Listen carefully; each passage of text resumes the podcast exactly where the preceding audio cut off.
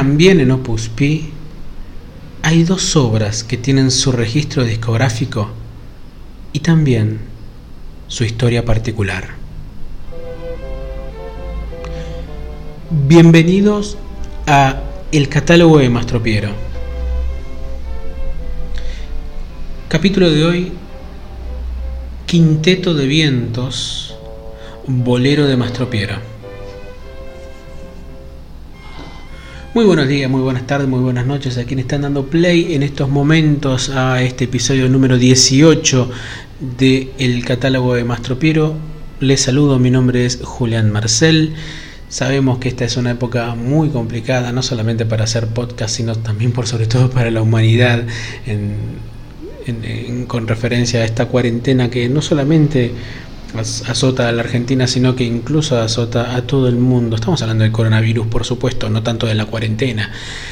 Por lo que desde mi parte me permito hacer este episodio del podcast como también el próximo, em, sabiendo que a lo mejor lo puede llegar a escuchar poca gente, pero sé que más adelante alguien va a tener ganas de oírlo.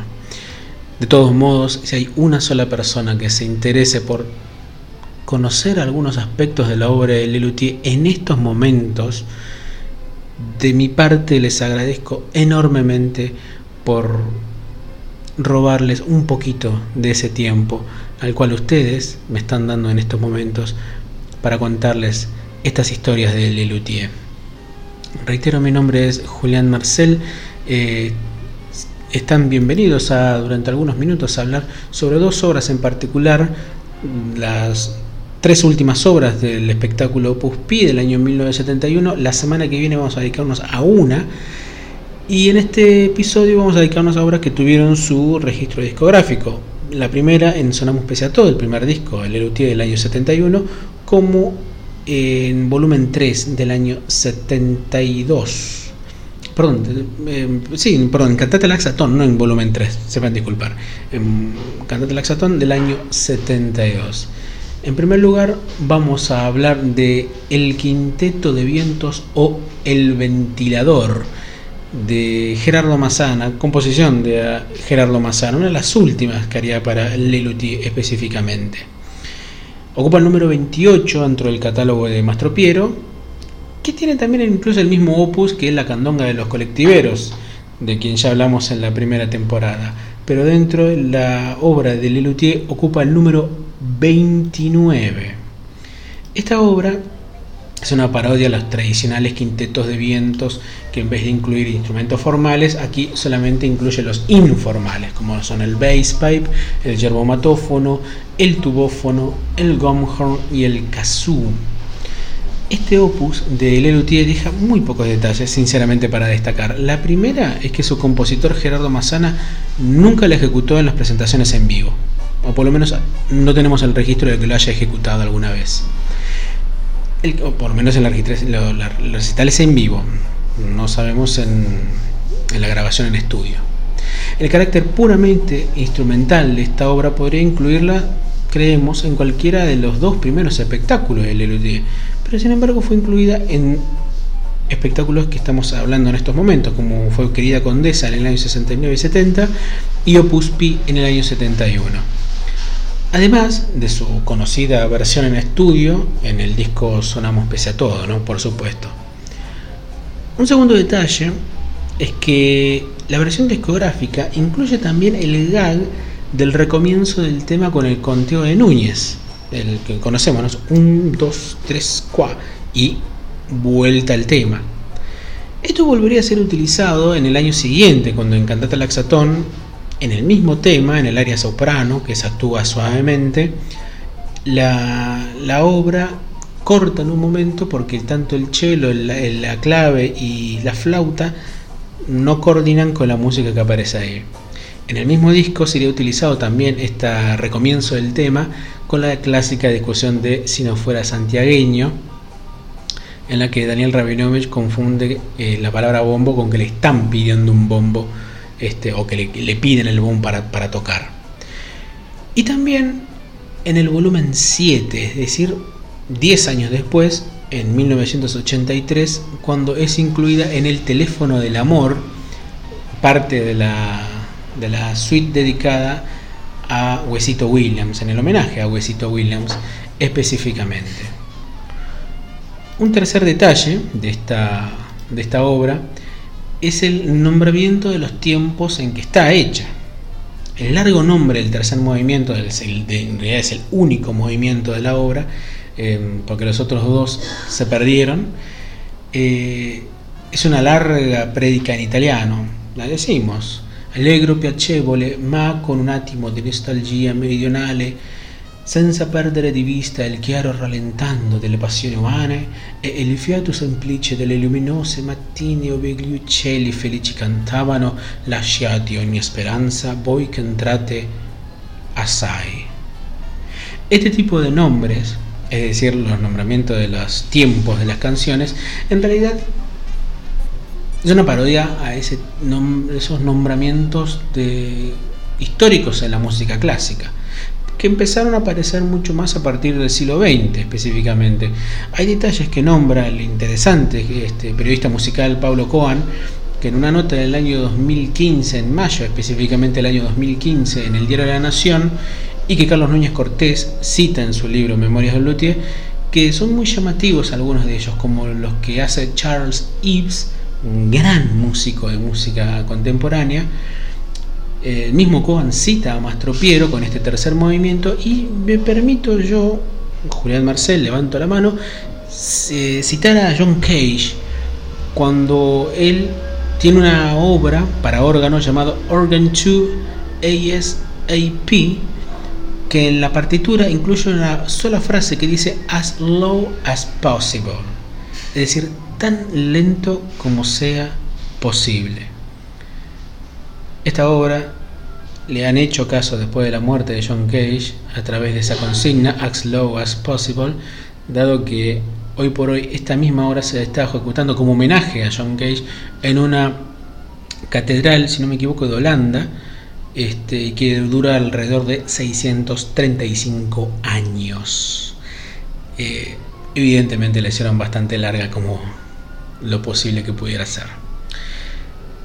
Es muy conocida el chiste de la Yete Ogni Esperanza o Voy que entrate, dado que esta referencia es una cita en italiano a la Divina Comedia, uno de los mejores libros de toda la historia, escrito por el gran florentino Dante Alighieri.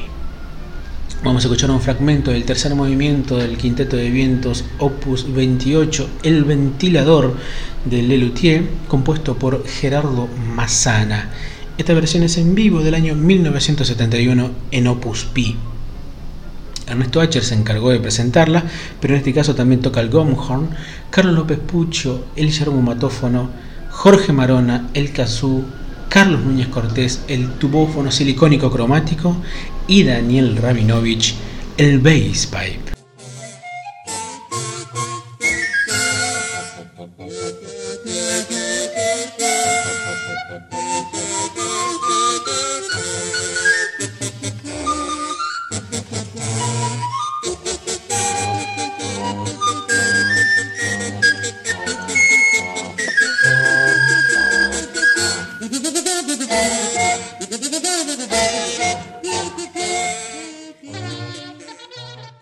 La segunda obra, de la que nos dedicaremos algunos minutos para hablar en este episodio número 18 del catálogo de Mastro Piero, es el Bolero de Mastro Piero, opus 62 de su obra y número 32 de Le Luthier. Compuesto por Carlos López Pucho y Jorge Marona, eh, también como lo que fue en el anterior episodio hablando de pieza en forma de tango, el bolero de Mastro Piero es una de las obras más interpretadas de todo el repertorio de Lelutier. No tanto eh, por Lelutier, sino por gente que se ha encargado de reversionarla o incluso de interpretarla en diversos recitales. De hecho, los boleros de ellos suelen ser bastante populares, especialmente en países donde, donde el bolero es un género popular, como son Cuba, México, Puerto Rico, entre otros tantos. Fue representada en varias oportunidades y es el primero de los boleros de ellos, eh, un género en el cual han incursionado en varias oportunidades. Yo recuerdo algunos en estos momentos, así La Serenata Tímida, recuerdo el bolero que aparece en el medio de encuentro en restaurante, el bolero de la lluvia de cartas de color. Em, ya no te amo Raúl también, otra de las mm, tantos boleros que ha hecho Lelutier.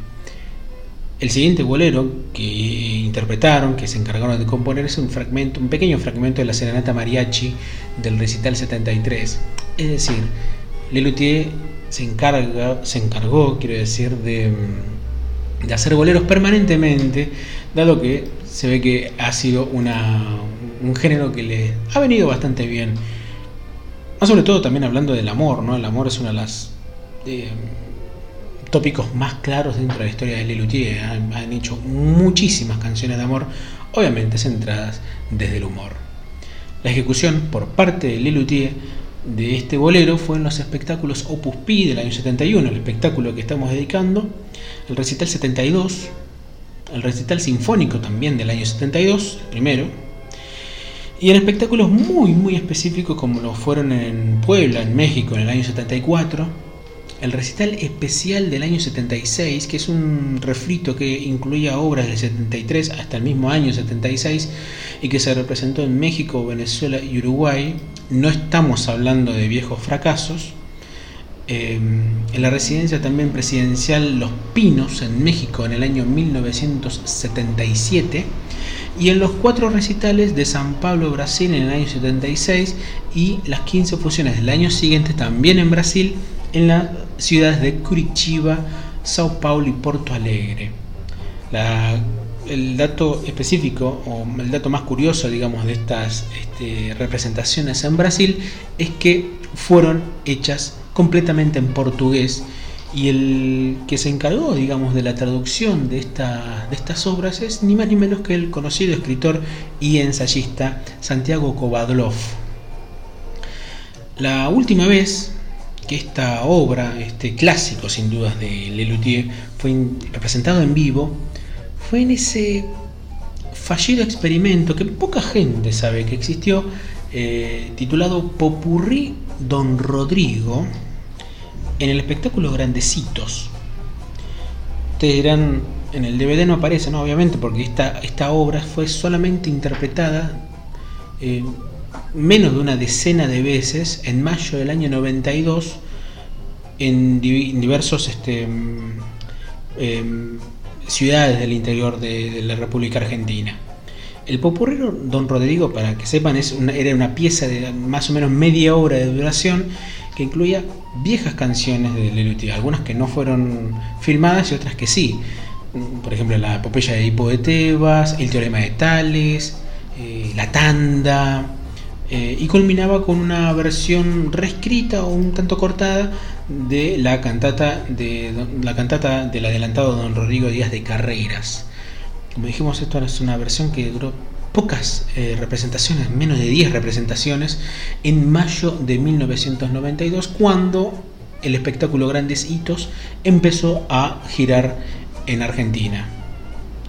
Este es un dato interesante, o Grandes Hitos no empezó en Rosario, eh, sino si no me equivoco, en Neuquén empezó eh, el espectáculo. Para más datos pueden buscar leslu.com.ar y ahí pueden encontrar un montón de datos, sobre todo en referencia a eh, el popurrí Don Rodrigo. Y dicho sea de paso, podemos decir que la palabra popurrí es espantosa, por cierto. Hay en las representaciones habidas en diversos lugares, la historia contada en la presentación es distinta.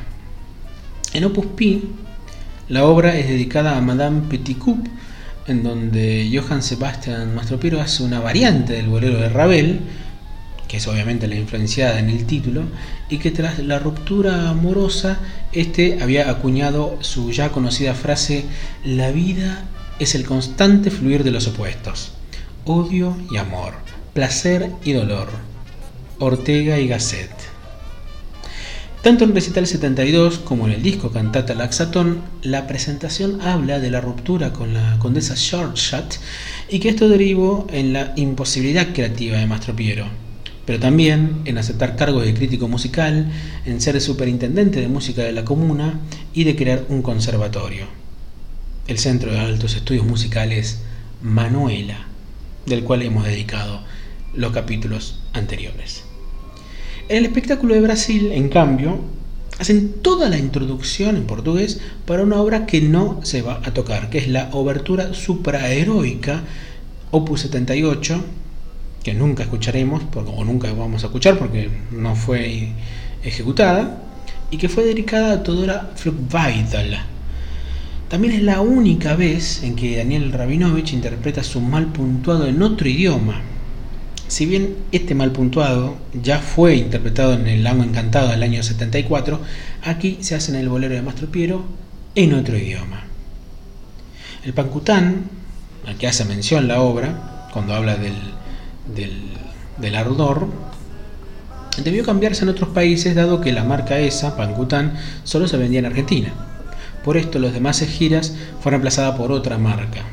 En Brasil, por ejemplo, el cambio fue hecho por el químico que caracteriza al pancután, que es el picrato de utecin. Incluso en otros países que hicieron el cover del bolero de Mastro Piero, fueron reemplazados por otra marca según el antojo de los intérpretes. Pueden buscar en YouTube que en el grupo puertorriqueño Haciendo Punto en Otro Son, un histórico grupo de boleros de Latinoamérica, para su primer disco editado en el año 1976, reemplazaron el Pancután por el Baby Oil, aceite bebé. Existen cuatro registros oficiales del vuelo de Mastro Piero.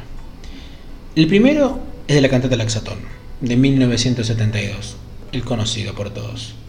La siguiente es la mencionada por Haciendo Punto en Otro Son, del año 76, Interesante pensar cómo llegó un disco de Lelutier en el año 76 a, Puerto Rico. Uno pensaría que es a partir de las giras que empezaron a hacer a partir del año 73 eh, hacia Venezuela y en otros países fueron ascendiendo, literalmente, porque iban hacia el norte, em, en diversos años. La tercera versión es la hecha por el grupo vocal Maguey en el disco Muchas Gracias Mastropiero del año 2007, un disco em, homenaje a las obras de Lelutier hecho por diversos grupos corales. Y el cuarto y último registro es del año 2016, ejecutado por el grupo español La Trova para su disco en vivo All You Need Is Love. Que también puede encontrar el video en, en YouTube, en el cual hay un muy cálido homenaje a Daniel Rabinovich que había muerto un año antes aproximadamente, haciendo esta versión del bolero de Mastro Piero, eh, muy bien ejecutada, por cierto. A continuación escucharemos la versión que Lelutier hizo en Recital 72, específicamente en el Teatro Margarita Giroux. Marcos Munstock, como siempre en la presentación, Daniel Rabinovich en la voz principal y la guitarra, Jorge Marona en la guitarra, Gerardo Mazana en las claves, Carlos Núñez Cortés en las maracas, Ernesto Acher en el bongo y Carlos López Pucho, como el resto de los integrantes, en el coro. Mi nombre es Julián Marcel y así acariciando la cintura de la persona que amamos, nos despedimos si el mundo así lo dispone. Hasta la semana que viene.